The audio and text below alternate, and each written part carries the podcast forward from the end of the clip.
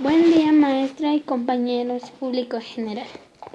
Soy la alumna Erika Elizabeth Espiaguedo del primero D de secundaria de la institución educativa Nuestra Señora del Carmen, CNI 31. En esta oportunidad hablaré sobre la anemia en un podcast. Primero nos preguntaremos qué es la anemia. La anemia es el tipo más común que se produce cuando el cuerpo carece de hierro. Esta afección se llama anemia por diferencias de hierro y a menudo aparece cuando no hay suficiente hierro en su dieta. Su cuerpo necesita hierro y otros nutrientes para producir hemoglobina y glóbulos rojos sanos. Por eso debemos alimentarnos bien. Mayormente está a los niños de menor edad, porque no se alimentan bien y también a, las personas mayores. ¿Cómo podemos prevenir?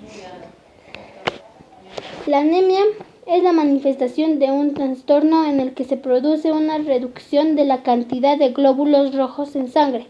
Puede ocurrir con los diferentes motivos, entre ellos el más frecuente es la falta de hierro, necesario para producir la hemoglobina proteína rica en hierro que da a la sangre su color rojo.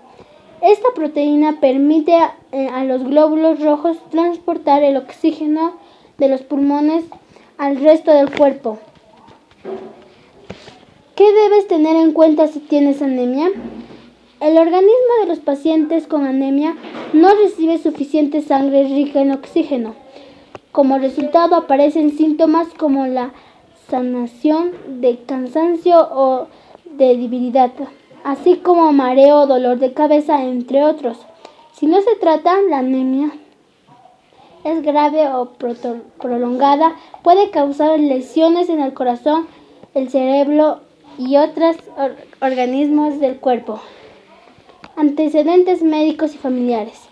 Es posible que el médico pregunte al paciente si tiene algún de los signos o síntomas de la anemia, o bien si ha tenido una enfermedad o problema de salud que puede causarla. Gracias, maestra.